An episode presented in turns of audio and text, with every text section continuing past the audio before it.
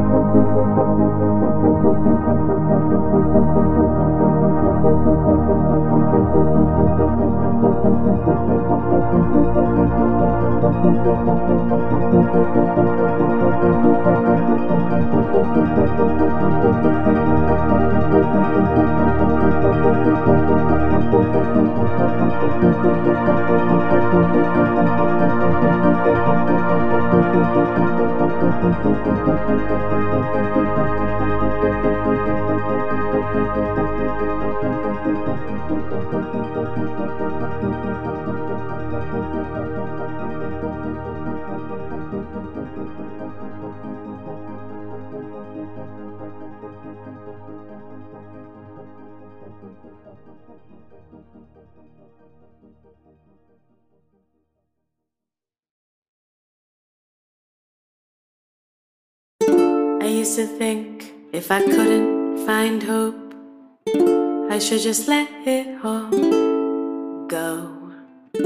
I used to think if I couldn't make dreams come true, I should just let them all